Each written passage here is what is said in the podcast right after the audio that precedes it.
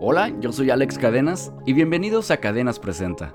En este podcast compartiremos historias de éxito con un sinfín de personalidades para motivarnos, compartir recursos y discutir temas de actualidad. Bienvenidos y comenzamos.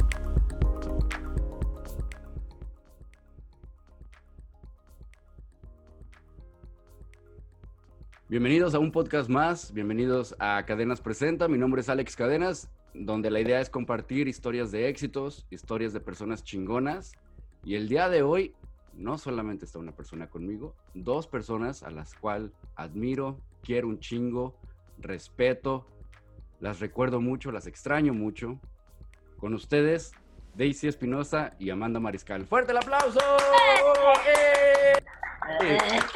Les platicaba que este reencuentro lo he esperado más que el reencuentro de RBD y ya viene el, el, reencuentro de RBD, pero ustedes, platicar con ustedes, la verdad que es un verdadero privilegio y un honor y muchísimas gracias por aceptar la invitación a este podcast. ¿Cómo están? Bien, o sea, igual con la misma, que yo que con la misma, misma emoción, ¿no? Que el, que el flaco, que con cariño le decimos aquí el flaco a, a Alex, este, y pues obviamente de ver a, aquí a la comadre Amandita, pues me da mucho gusto verla la cara a los dos. Exactamente, los tres vivimos bastante lejos, eh, pero bueno, la tecnología de parte nuestra y aquí estamos más cerquita para apoyar al flaquito. Sí, la idea de, de esta junta es platicar nuestras experiencias, pero especialmente ustedes como comunicólogas, Uh, sé que se graduaron de la universidad casi, casi juntas, ¿no? O juntas se graduaron. Juntas. Juntas, sí, estudiaron la carrera de comunicaciones y bueno, nos conocimos aquí en un canal en Sacramento y fue cuando empezamos a convivir mucho, pero la idea es platicar cómo les fue la universidad, por qué estudiaron comunicaciones, qué les dio por estudiar comunicaciones en primer lugar. Y bueno, uh, cuando ustedes se graduaron, a, a la fecha, pues ha cambiado mucho la tecnología, ha cambiado mucho los medios, ha cambiado mucho la forma de, trabajar en medios de comunicación y me gustaría que nos platicaran todo ese recorrido y pues todo lo que vivieron al estudiar su carrera, los trabajos que han tenido y su experiencia como productoras de televisión. Uh, yo sé que las dos han tenido la oportunidad de trabajar detrás de cámaras, pero también frente a las cámaras como presentadoras, productoras, editoras, escritoras y un chingo de cosas. Sabor latino a las once y media de la mañana. ¿Lista, Daisy? ¿Para qué? Una, dos, tres. Me enamora. ¿Qué es eso? Déjasela a Juanes mejor. Ay, Daisy, es que viene Juanes, viene RBD, viene Kinky. Aquí en nuestra región te decimos dónde y cuándo. Uh, eso sí me apunto, ¿eh? Ah, bueno. Invítame, ¿no? Tú que siempre vas claro, a todo. Claro. Además, llega Comando de la Sierra aquí en los estudios. Ritmo duranguense, no se lo van a querer perder. Sabor latino a las once y media de la mañana, no te lo pierdas. ¿Qué les dio por estudiar comunicaciones para empezar? Así que la que guste comenzar. Bandita, ándale. Dale, pues. Eh, mira, Flaquito, yo soy de un pueblo muy pequeño del norte de California que se llama Yucaya. ¡Yucaya! ¡Yucaya! ¡Yucaya!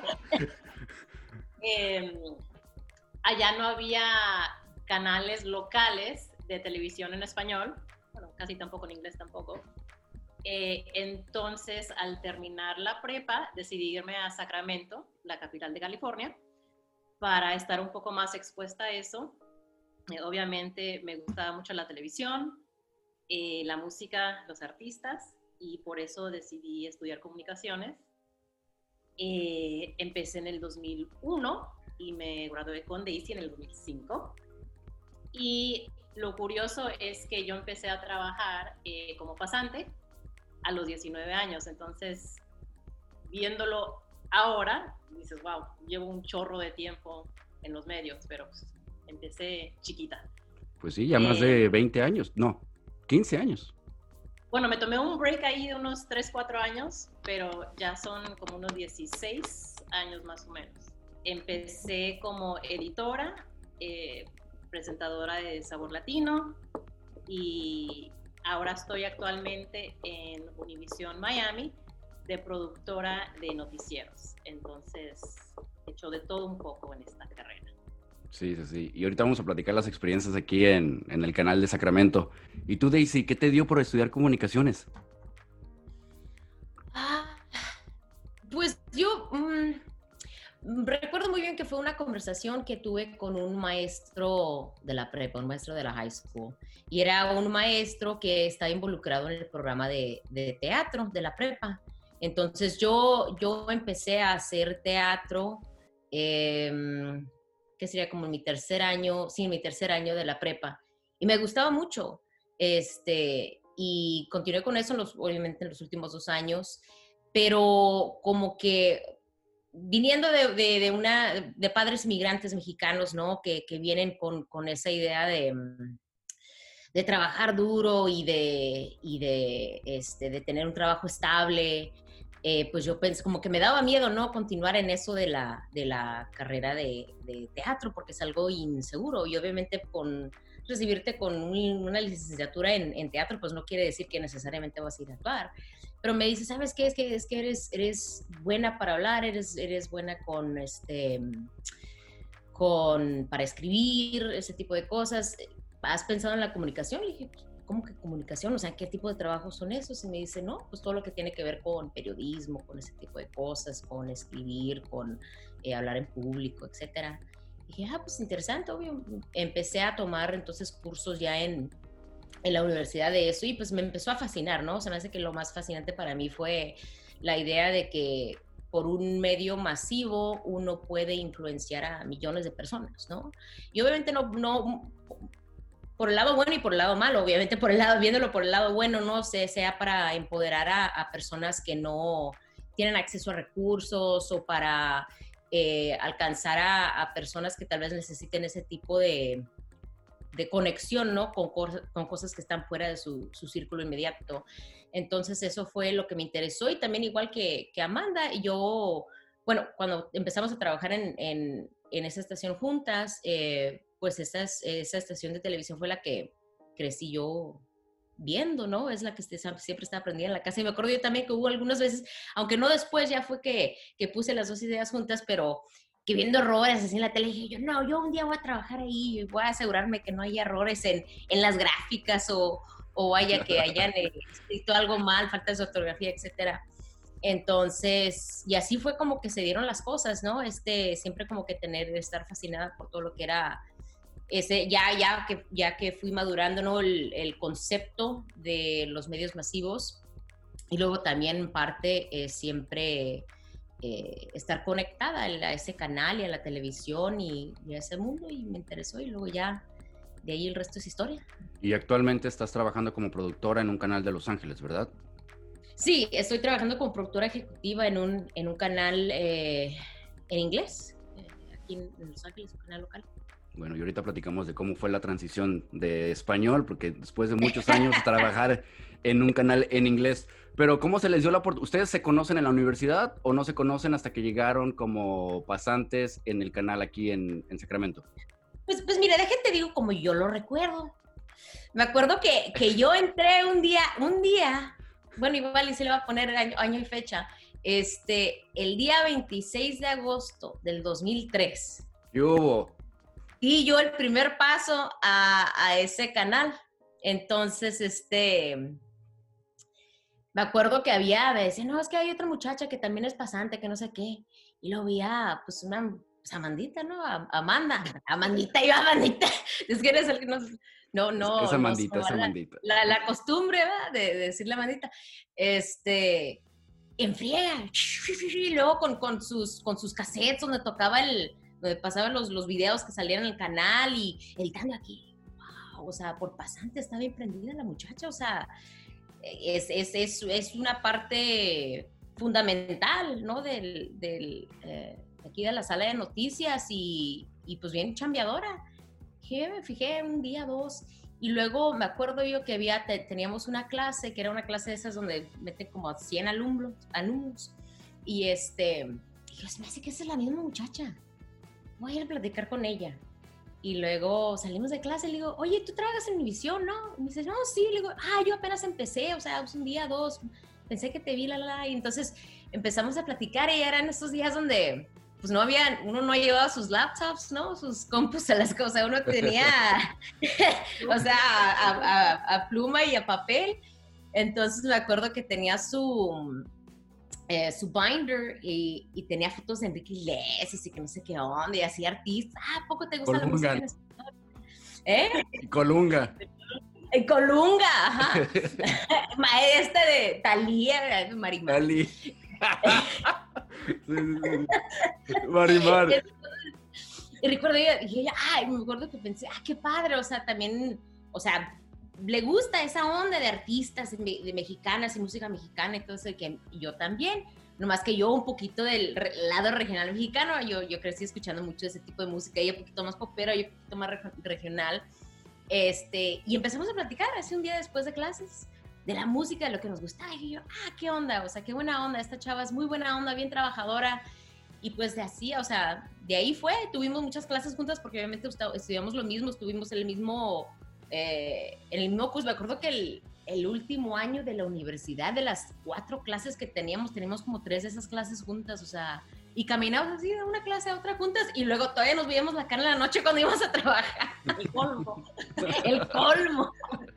No, pero hicieron un, un, un, un par bien chingón porque pues yo me acuerdo cuando yo llegué a ustedes me echaban la mano en todo lo que, lo que podían, ¿verdad? Pero también me acuerdo muy bien mi primer día, me dice el director de noticias, "Ah, no te le despegues a ella, ella te va a enseñar todo. Y era Amanda. Y yo, perfecto, no me le despego. ¿Quién te Ya abrió la es, puerta, Flaquita? Amanda me abrió la puerta en mi primer día de trabajo. Y luego ya después ahí estaba yo, pregunta y pregunta. Y si de por sí yo sé que soy bien enfadoso y pobre Amandita ya la traía en chinga. Y Amandita estaba en sus primeros días como en la mesa de asignaciones, porque ella no, tú no estabas en asignaciones antes, ¿verdad? Eh, no, yo cuando empecé como pasante me intentaron poner en la mesa de asignaciones, pero eso a mí no me gusta. Entonces yo me fui pegando mucho a Cristian, se llama, eh, que era un editor. Y él me fue enseñando cómo editar. Y bueno, por cosas del destino, ahora que estoy acá de este lado del país, eh, me enteré hace poco que Cristian está de PIO, de un departamento de policía por acá en, en el sur de la Florida. Ah, Entonces, mira. lo que es el destino, ¿no? Uno despega y, y nunca sabe dónde termina. Sí, sí, sí. Y me acuerdo también que me, me dicen, no te despegues de Amanda. Y luego, cuando termino mis seis meses, me dicen, te podemos dar una extensión, pero te tocará en las mañanas, que es cuando estoy con Daisy, que aunque a ti te conocí un día que iba saliendo en las noches ah, después del noticiero, tú ibas llegando a trabajar, pero me acuerdo que trabajamos como, yo creo, de tres a cuatro meses en, en la primera hora contigo y no te... Yo según, según eso yo te ayudaba, pero yo creo que te estorbaba más de ayudarte. Pero te ponía las cotizaciones bien No, chingonas. no, no, es que tú eras el rey de las cotizaciones, o sea, me ponías mis numeritos todos los días a cómo se cotizaba el, el peso, a cómo se cotizaba, no me acuerdo cuáles otras, otros países teníamos ahí, pero tú eres el rey de las coti. Yo te ponía las cotizaciones y nadie te ponía canciones de Lucero como yo. Nadie. Hasta la fecha. Hasta la fecha, yo sé que extrañas mis canciones de Lucero, yo te cantaba canciones de Lucero. Y desde ahí comenzamos, no sé, una amistad, creo, creo yo, y pues también bien movida en chinga a s- producir. Las personas, no sé, las personas que no están tan involucradas en el medio de comunicación, pues piensa que todo es nada más lo que ven enfrente y ya, bonito y, y, y presentar noticias, pero en verdad toma todo una batalla, todo un ejército para hacer un noticiero. Se les da las oportunidades de presentar a Sabor Latino, producir. A Daisy me acuerdo que hacías unos reportajes bien chingones también en, en, en medio del, del- sobre el espectáculo y sobre, sobre la industria, especialmente con, me acuerdo muy bien de tu serie de- del, del movimiento hi-fi.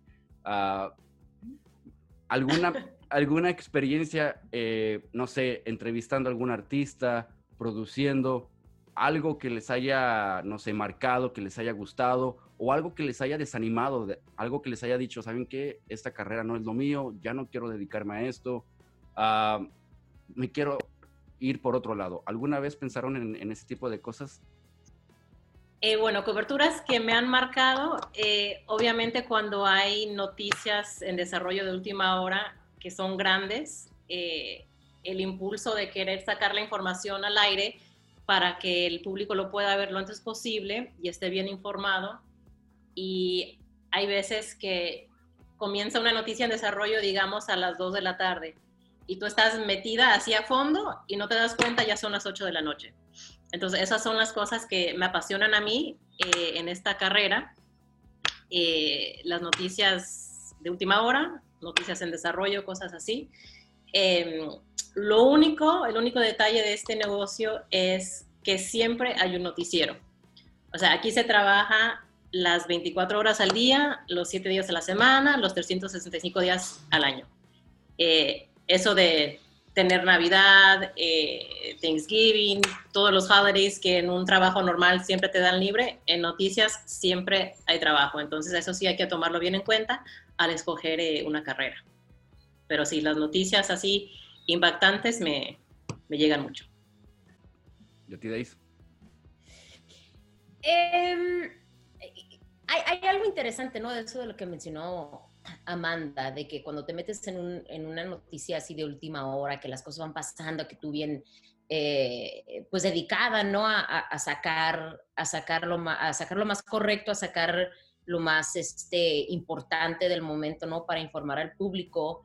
Eh, hay, algo, hay algo importante que anotar, ¿no? Que, te pasa algo mental, en donde como que cambias el switch. No, no estás tú consumiendo la noticia, sino que ayudando a, entregarla. Entonces, eh, vaya, he estado yo en, en, sí, en produciendo eh, noticieros en donde hay incendios devastadores, el tiroteo en San Bernardino, me acuerdo yo que, que era, ya en este tiempo ya era productora ejecutiva del noticiero, eh, aquí uno en español en, Los Ángeles, eh, entregando esa noticia. Eh, pues varios instantes, ¿no? Trágicos. Eh, son, sí, como dice Amanda, son, son esas cosas de que, de que te, en donde tú te sientes como que estás conectando con el público y haciendo algo muy importante para entregarles una información que en ese momento es necesaria. Pero para mí lo, lo, se me hace que una de las noticias que más me impactó fue cuando yo también tomé un break de unos dos años, de donde me alejé de la tele, fue cuando yo tomé una noticia que como consumidora, y esa fue el, um, fue el tiroteo en Las Vegas. No estaba trabajando yo en, en, noticias en ese tiempo y me acuerdo yo que empecé, empecé a llorar. Empecé a llorar de lo triste que estaba de... A mí me encantan, me encantan los conciertos y la música en vivo, siempre me han gustado, aún me gustan. Eh, me gusta mucho la música country, de hecho me gustaba el artista que estaba tocando cuando, cuando, eh, cuando empezaron a, a, a balacear al público, o el, el, el atacante pues. Y, eh, y, y, y, fue en ese momento donde yo como que me di cuenta cómo te separas estando en este, en este negocio, cómo te separas de esas cosas. Y aún así somos humanos y se me hace que es importante también hablar, hablar de eso como periodistas, de que también tenemos eh, que procesar esas cosas. O sea, por más de que nos queramos separar de eso, uh, nos impactan. Y es importante también tener ese diálogo, tener eh, poder llegar a casa, poder hacer cosas uh, para poder como que limpiar la mente, el cuerpo, alma, espíritu de, de todo eso. Eh, entonces, eso, eso, fue, eso, va a ser una de las cosas que nunca voy a olvidar. De lo que más me impactó fue cuando no estaba trabajando en el medio eh, y, y, así. Eh, cosas se me hace que, que, o situaciones en donde tal vez me haya querido eh, cambiar de dirección, pues sí, o sea, se me hace como cualquier otro trabajo, ¿no? Hay cosas que pasan que te desaniman, este, trabajando en situaciones de, de, mucho estrés, como lo que es el, periodismo, a veces la gente no, uh, no es la más amanerada, no es la más amable, eh, hay situaciones que se pueden volver muy intensas, hay muchos egos, eso sí, hay muchos egos, este hablando de, experiencia personal, cuando uno hasta, igual Amanda, pues se me hace que puede concordar en esto de que con tal de que uno va llegando a mercados más grandes, pues los egos se, se van volviendo más grandes. Entonces, hay cierta manera también tú donde tienes como que proteger también mentalmente de, de, eso y siempre recordar por qué estás ahí, por qué haces lo que haces. Y aún así como que te vuelves, eh, desarrolles lo que es ese callo, ¿no? Sí. Tienes que desarrollar un cierto callo para, para también estar en este negocio. Y durante el transcurso de su carrera, pues han pasado por diferentes etapas, ¿no? Amanda, eh, aquí en Sacramento, se dedicaba mucho a los espectáculos, presentaba Sabor Latino, también editora, productora, pero nunca, nunca ha dejado las noticias en español. Actualmente eres productora todavía de noticias en español en Miami, nos, nos mencionabas. Y tú, Daisy, ah, también productora, editora, pero ahora estás en la industria en inglés. Uh, platícanos un poquito sobre eso y tú, Amanda, platícanos también cómo funciona trabajar del otro lado del, del, país en una cadena tan, pues, tan grande, en un mercado tan grande como en Miami. Vamos, quien sea primero, pero Daisy o Amanda o Amanda Daisy, quien sea. Bueno, yo, empiezo. Este, una de las, una de las cosas que más, más noté es como, pues yo duré en, medios en español, así trabajando continuamente todo lo que fue, bueno, todo lo que fue esa etapa, esa etapa, porque ya estoy en esta etapa en, trabajando en medios en inglés, fueron un total de 13 años y medio.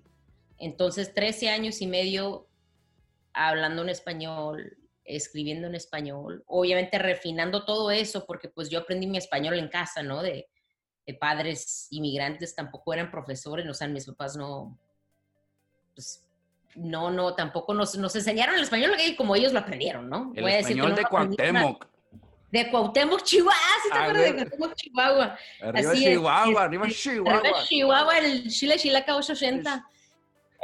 188.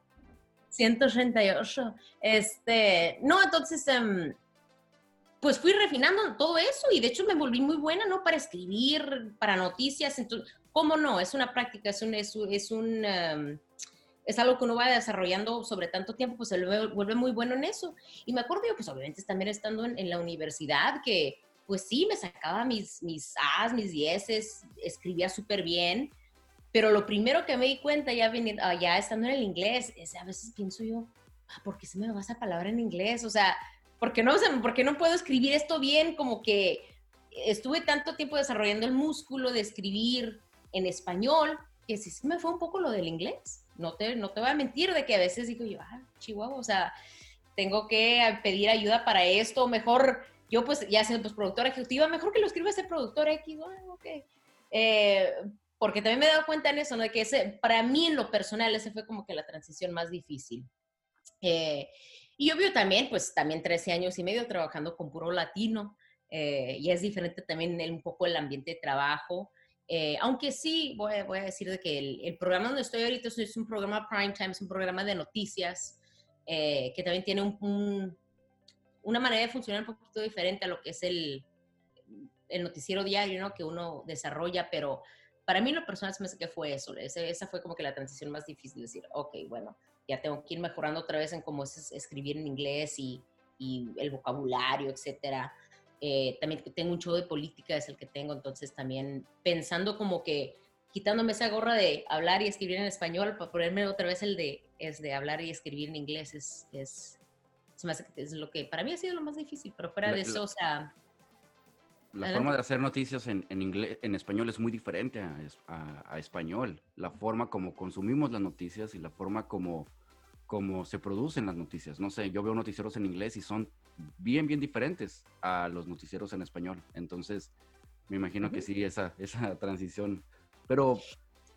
Sí, no, pero, este, pero algo que hace muy bueno también la, la, televisión en, en español es saber su audiencia, es conocer su audiencia, ¿no? Y, crear un producto que, realmente es un reflejo de esa audiencia.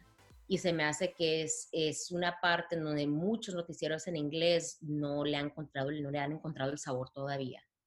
Para conocer una comunidad a fondo eh, y, y entregarles un producto que realmente refleje esa comunidad. Y tú, Amandita, ¿cómo fue tu paso de producir en Sacramento a producir a uno de los mercados más importantes de Estados Unidos? Bueno, aquí básicamente es igual, solo que hay que aprender un poco más sobre otras culturas. Aquí en Miami hay mucho cubano y hay mucho venezolano. Entonces ya el tema de día a día de cosas mexicanas que nos interesaban en Sacramento, en California, aquí ni siquiera se mencionan, porque para eso está la cadena nacional eh, con Jorge Ramos, para que él pueda tocar esos temas de México. Entonces, básicamente conocer un poco más sobre los venezolanos, la política de Venezuela, de Cuba, y no enfocarte tanto en lo de México, que siempre ves una noticia y te nace, ah, mira, está bueno, es de México, pero aquí en este mercado eh, ese, esa cultura casi no, no se toca.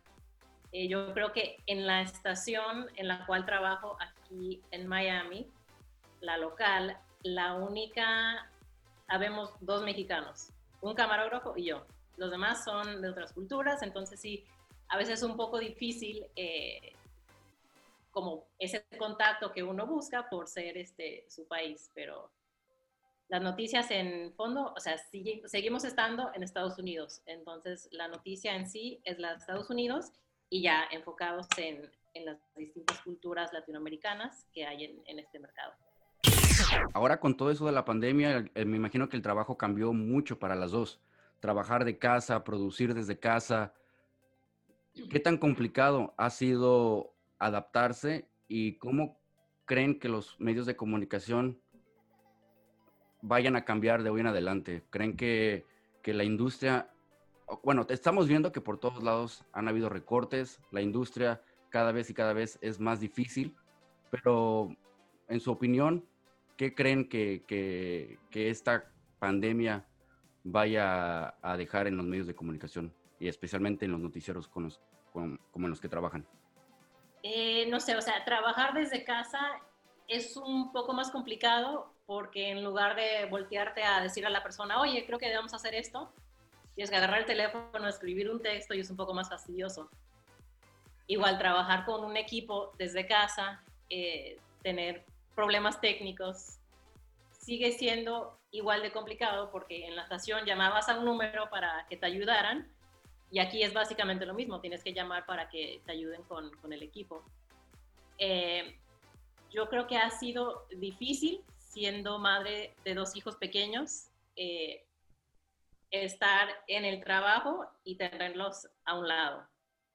Por suerte mi esposo me ha ayudado mucho con eso. Pero el producto en sí creo que ha sido igual o ha salido hasta mejor en ocasiones. Eh, los ratings van súper bien.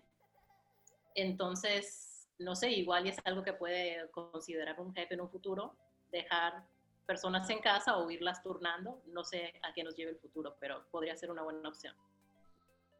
¿Y tú, Daisy?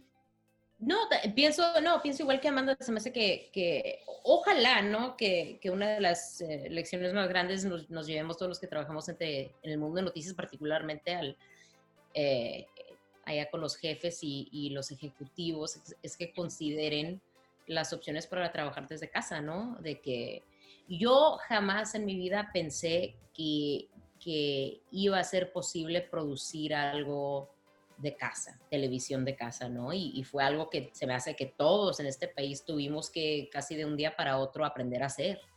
Entonces, eh, porque yo siempre pensé, no, pues es que necesitamos el estudio, necesitamos las luces, necesitamos esto, y pues todo cambió y, y, pues, eh, pues es que mostró como que la, la ingenuidad, ¿no? De, de, de, los, de los humanos, la, la, forma de pensar las cosas diferente. Entonces, eh, mi programa, mmm, yo era de las pocas y pues obviamente por ser, por ser productora ejecutiva del, del, programa que iba a la oficina todos los días, pero el resto de mi equipo de casa, o sea, todo de casa. Mi anchor está de casa, la presentadora está de casa desde, también desde marzo y puede ser ella también es madre de dos hijos pequeños y también por esas razones de que, pues si ellos no están en las, en las clases, no están en, en cuidado en, algo, o sea, si están ahí en la casa, no, no, no, ella tampoco se puede ir porque pues, su trabajo primordial es, ser madre, ¿no?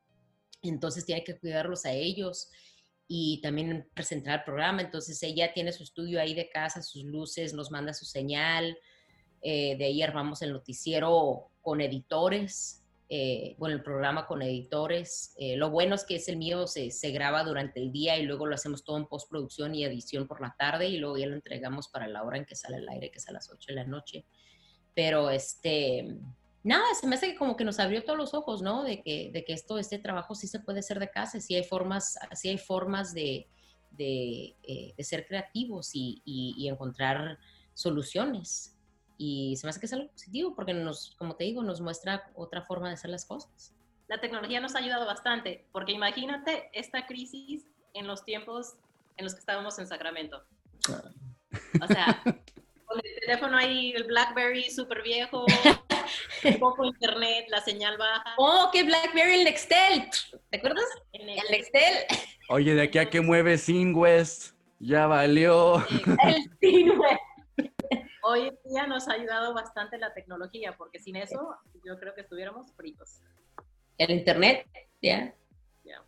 Sí, el hecho de poder subir un reportaje de volada está en el sistema, eh, que todo el mundo esté colaborando desde su casa en el mismo programa, eso es algo, sí, la tecnología sin duda ha ayudado mucho. Y No, y luego también porque iba a comentar rapidito que en esos tiempos, o sea, la única manera de sacar una señal de un lugar que no fuera el estudio era por medio de las camionetas live truck, las microwaves. Entonces ahora o sea, se puede sacar señal con, con- ahorita, como lo estamos haciendo, ¿no? Por medio de internet, puedo ver tu cara y te, tenemos señal y tenemos conexión directa. Entonces esa fue, se me hace que la, la gran llave a todo esto, a la salvación de que pudimos hacer esto, porque o si no, o sea, todo el mundo iba a tener que tener un, una camionetota con una señal en vivo para poder mandar algo de su casa. Sí, y ahora por eso vemos reporteros que editan y bueno, de hecho casi la mayoría de los canales, los reporteros ya se editan sus, sus paquetes, es, obviamente ellos escriben, ellos hacen sus, sus, en vivos, ellos hacen todo. Antes, me acuerdo cuando comenzamos las noticias, ustedes también, pues cada reportero tenía su editor, su camarógrafo, y las reporteras se encargaban hacer sus preguntas, a escribir, a grabar su voz y, hacer sus contactos, ¿no? Y el editor a grabar y, editar el, paquete y ya estábamos correteándolos para que estuviera listo antes de las seis. Ah, y ahora no, ahora todo lo hacen una sola persona, el reportero tiene que hacer todo eso. Y eso también ha cambiado. ¿Ha cambiado para bien o ha cambiado para mal? Quien quiera decir algo. Yo creo que lo puedes ver de ambas formas. Eh, hay reporteros que les gusta trabajar solos, que manejan bastante bien el equipo y para ellos es más fácil hacer todo por sí mismo. Pero hay, en cambio, otros reporteros que no están tan acostumbrados a esos, que vienen del pasado, de que tenían su camarógrafo, tenían su editor, y sí les ha costado un, un poquito más. Yo creo que depende cómo te adaptes a, a la situación. Y hay quien le encanta y hay quien no le gusta. Pero también se ha sacrificado a la calidad, ¿no? Un poco sí, porque el equipo más pequeño que lleva el VJ es más pequeño en sí, entonces la calidad no es tan, tan alta como la de un camarógrafo que lleva su camarota. Pero hay VJs bastante preparados que sí pueden sacar una buena noticia eh, con su equipo. En, en general, yo pienso que, que es, que, es, que es algo positivo para la industria.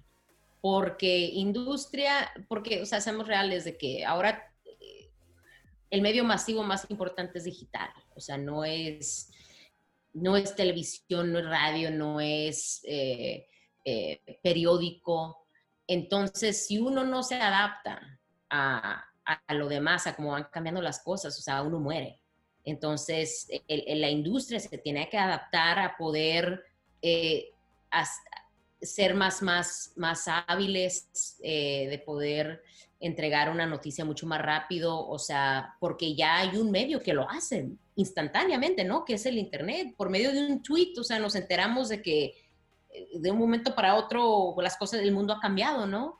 Entonces ya no se puede esperar ocho horas a que un reportero eh, ponga, o sea, desarrolle un reportaje completo y acá y allá.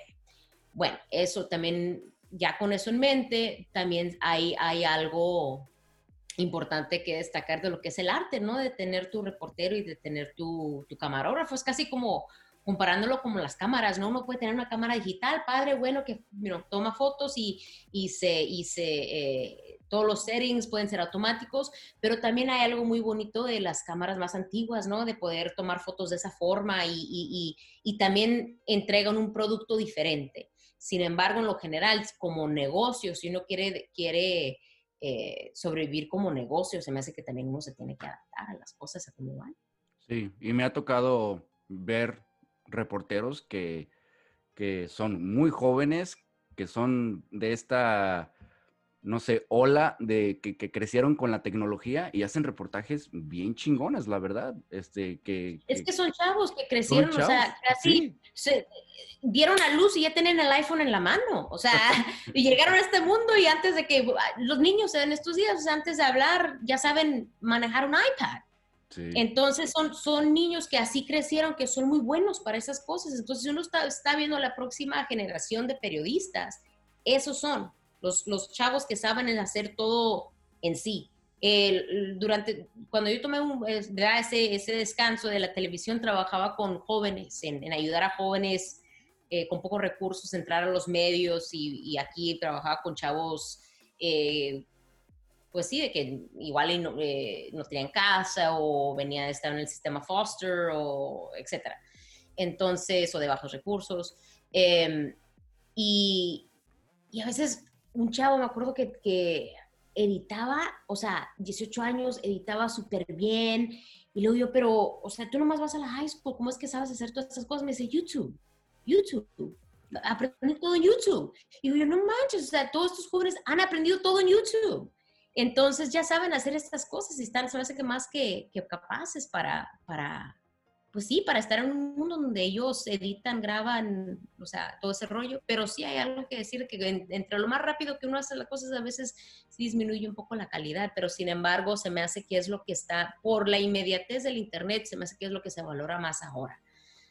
Eh, ¿Qué tan rápido puedo recibir la información? No necesariamente en qué formato me viene o cómo se presenta. Se me hace que para esas cosas la gente ya es donde se desvía y, ve documentales o ve, busca, busca eh, cosas que te, productos que tengan ese, ese, esa calidad. ¿no? Para noticias se me hace que ahorita lo más importante es la inmediatez. Lo rápido, sí, sí, sí, tienes toda la razón. Y justamente eso, que como la tecnología está tan disponible y, y fácil, ya se puede montar un estudio de, no sé, de radio, ya podemos comprar un micrófono, ya, ya podemos estar en contacto, no necesitamos toda esta tecnología que, necesitábamos hace 15 años. Ah, las, personas tienen acceso a todo, a todo eso. Y mi, mi, pregunta ahora es, ¿creen que la carrera de comunicaciones en sí cambie? ¿Hay personas que todavía les interese estudiar comunicaciones como nos interesó a nosotros, como les interesó a ustedes? porque veíamos la tele, porque nos gustaba la radio, porque nos gustaba la música. Ahora todo es tan inmediato que la gente, no sé, pueda decir, pues, ¿para qué quiero estudiar comunicaciones? ¿Creen que sufra esa carrera? Que es algo que siempre va a estar ahí como la forma tradicional de ser tu fuente de noticias, es sentarte a ver el noticiero de la tarde. Eh, ahora, sí está cambiando mucho la forma en la cual la gente se da cuenta de las noticias como decía Daisy, alguien pone un tweet y eso se ve de inmediato en la pantalla del celular. O sea, no tienes que esperarte hasta las 6 de la tarde para ver el noticiero. Si tú quieres saber algo, te metes a Google, haces un search y tienes la noticia. No creo que vaya a eh, morir nuestra carrera, sino que se está transformando. Así como la forma tradicional de ver el noticiero, también tienes que saber aprender un poco más sobre las redes sociales. Eh, cómo incorporar las redes sociales en el noticiero para que tengas ahí ese tie-in de lo más fresco, lo más nuevo que está buscando la nueva generación. Y, también saber cómo publicar tweets que sean eh, efectivos para la gente y que sean claros, o sea, dar la noticia de una forma clara en un tweet que tienes ahí un límite de caracteres o lo que sea y poder tener esa noticia. Eh, yo creo que no muere nuestra carrera, sino que se va transformando un poco distinto. ¿Y tú, Deis?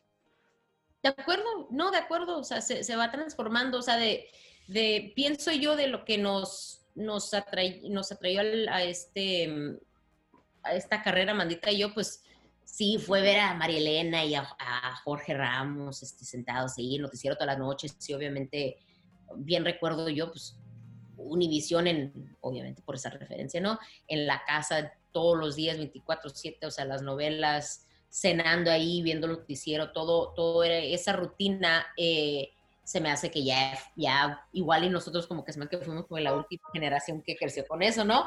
Este, pero, y porque se me hace que ya los, los chavos sean hoy en día, pues, pues de hecho hasta mucha gente de, de nuestra edad ya, ya ni tiene cable, no tiene, o sea, tiene su puro Netflix, puro Hulu, puro streaming, ¿no? Sí. Eh, entonces, no, no, no, no, no va a morir. Seguro que no va a morir porque tú puedes, o sea, ir, como te digo, a YouTube, o puedes ir a TikTok, o puedes ir a... Y aún así hay muchos jóvenes que están interesados en, en entregar noticias, en, estar informados. Y se me hace que es algo también muy interesante de esta nueva generación, de la generación Z que le dicen, es que están, como dicen en inglés, they're very woke, ¿no? Que, que están como que muy metidos en la noticia, muy metidos en, en lo que es la, la justicia particularmente ambiental. Muy, eh, muy activistas. muy activistas. Y se me hace que tienen esa pasión también por esa noticia. Ahora, ellos no lo van a entregar detrás de un escritorio, en un set, en un estudio acá formal como nosotros vimos y de lo que nosotros nos amamos, sino que lo van a encontrar, van a encontrar una forma de hacerlo, sino que una, una forma distinta y adaptada a los tiempos en los que viven, ¿no? Pero se me hace que, que el periodismo se va a ver diferente, ya se está viendo diferente, ¿no? Ya que todo el mundo tiene acceso a un medio. Antes era, era muy selectivo, ¿no? Porque pues no todo el mundo podía entrar a la televisión, no todo el mundo tenía el acceso a, a un estudio de televisión, sino que ahora todo el mundo tiene acceso a, a su teléfono y con eso uno puede hacer noticia. Y hablando de jóvenes, ¿qué, ¿qué, les dirían a todas aquellas personas que, que, están interesados en estudiar comunicaciones, pero no sé, como que están pensando, como, como que no saben si es una carrera que en verdad les va a llegar, no sé, el, éxito? Siento que estas generaciones quieren todo muy rápido, ¿no? Y no sé si vean como una carrera de comunicaciones como una carrera que en verdad valga la pena. Uh, ¿Qué les dirían a estas personas que, quieren estudiar comunicaciones y quieren llegar a ser productoras chingonas como ustedes? Yo creo que si te interesa alguna carrera, debes de hacer eh, lo posible por tener el acceso a la carrera eh, temprano para saber si te gusta o no. O sea, ¿para qué perder el tiempo estudiando X cantidad de años si al final no sabes si te va a gustar o no? Entonces, lo que puedes hacer es ponerte en contacto con alguien que ya estudió lo que estás pensando en estudiar y ver si algún día le puedes hacer lo que se dice shadowing, acompañarlos un día al trabajo para ver de primera mano qué es lo que hacen, cómo se hace y así te das la idea si te está gustando o no. Eh, también como un día de shadowing existen las pasantías que los tres tuvimos y eso también te ayuda a ver un poco más al fondo porque son eh, meses los que te pasas ahí, no un día. Y ahí también te das cuenta si, si te gusta o no antes de que puedas perder el tiempo estudiando la carrera que al final digas, sabes qué, no me gusta. Sí, muy buen consejo. Las pasantías, sin duda, sin duda, uh, son bien importantes y no necesitas estar hasta tu tercer año o cuarto año de universidad para buscar pasantías o internships. Desde el primer año, involúcrate, involúcrate lo más que puedas y busca oportunidades.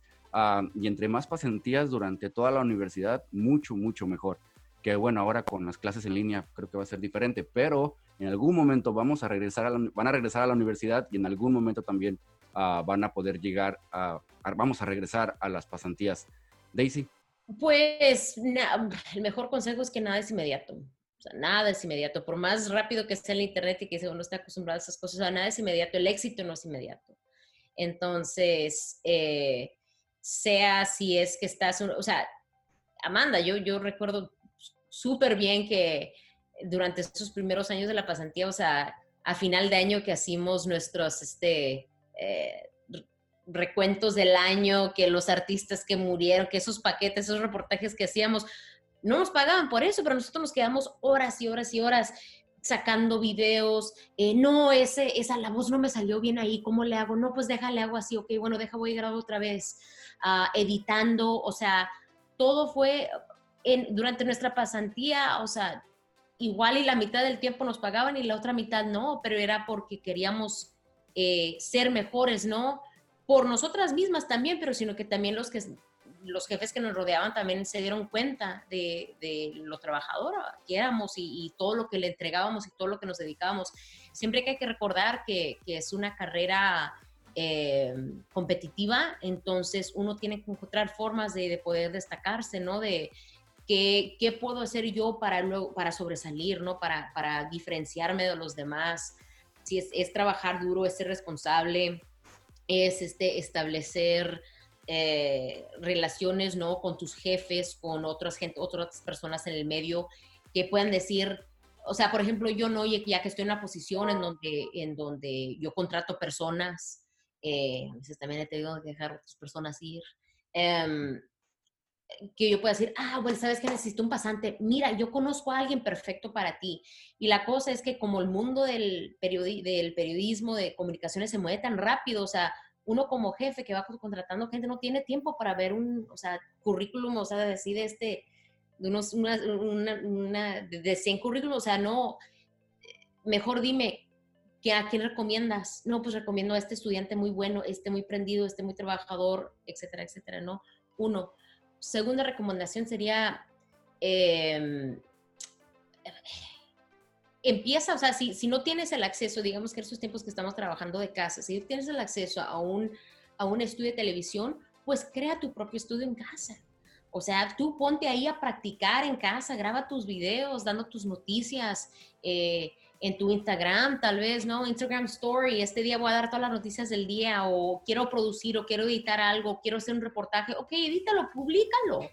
Es, es lo hermoso del Internet, es que uno puede publicar, hacer cosas y publicar todo, y, puede así em, empezar a recibir audiencia o empezar a recibir feedback eh, en cómo ir mejorando, ¿no? Pero pero se me hace que con, con el acceso al Internet no hay razón por la cual uno no pueda ser eh, comunicólogo, ¿no? Que uno no pueda conectarse al mundo y conectarse a, a, a, millones de personas, porque ya eso ya existe. El YouTube sin dudas ha sido una plataforma increíble para todos los comunicólogos y todos con la necesidad de querer compartir y crear. Spotify también, por eso los podcasts, no necesitas una estación de radio para poder crear algo y que otras personas te escuchen, ¿no? Por eso los podcasts y por eso ah, la tecnología sí, sin duda, ha marcado un antes y después en, todo lo que tiene que ver con el medio de las comunicaciones. Y bueno, ya para terminar, no quitarles más su tiempo, ¿qué les falta hacer en, su carrera? Ah, aparte de, producir noticias, ¿les gustaría producir algún otro tipo de proyectos? ¿O qué les gustaría hacer en, televisión en algún futuro?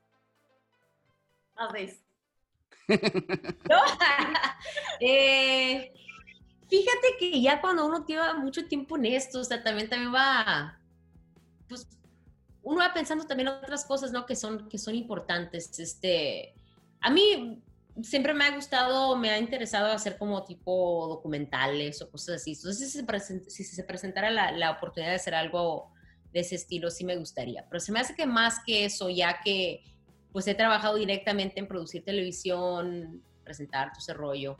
Y, y también tuve esa oportunidad de trabajar con jóvenes. Me gustaría trabajar en, y es, es por algo en lo que me siento muy apasionado ahorita, en poder diversificar el, el, el, medio, ¿no? De poder eh, conectar personas muy talentosas que tal, bien, tal vez no hayan tenido la oportunidad de, conectarse o de recibir una pasantía, pero que son muy buenas y poder conectarlos a esas posiciones, ¿no? Poder estar en, un lugar en donde yo pueda eh, ayudar a traer, bueno, ahorita que estoy hablando, ¿no? De que estoy en, un medio en inglés, de que puede ser un, medio muy blanco, eh, poder traer voces afroamericanas, poder traer voces asiáticas, voces latinas, ¿no? Inteligencia de todos, tipos, diversificar lo que es eh, el medio en inglés para luego poder reflejar mejor lo que es este país, ¿no?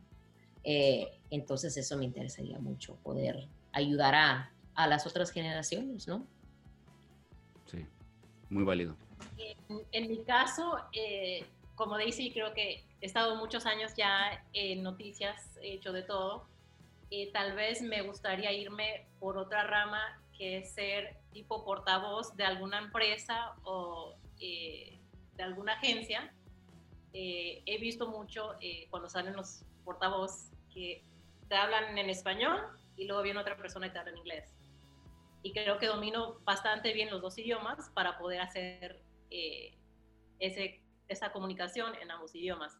Entonces, esto me llama mucho la atención y tal vez en un futuro pueda hacer algo así ser portavoz es buen trabajo. Se necesitan, se,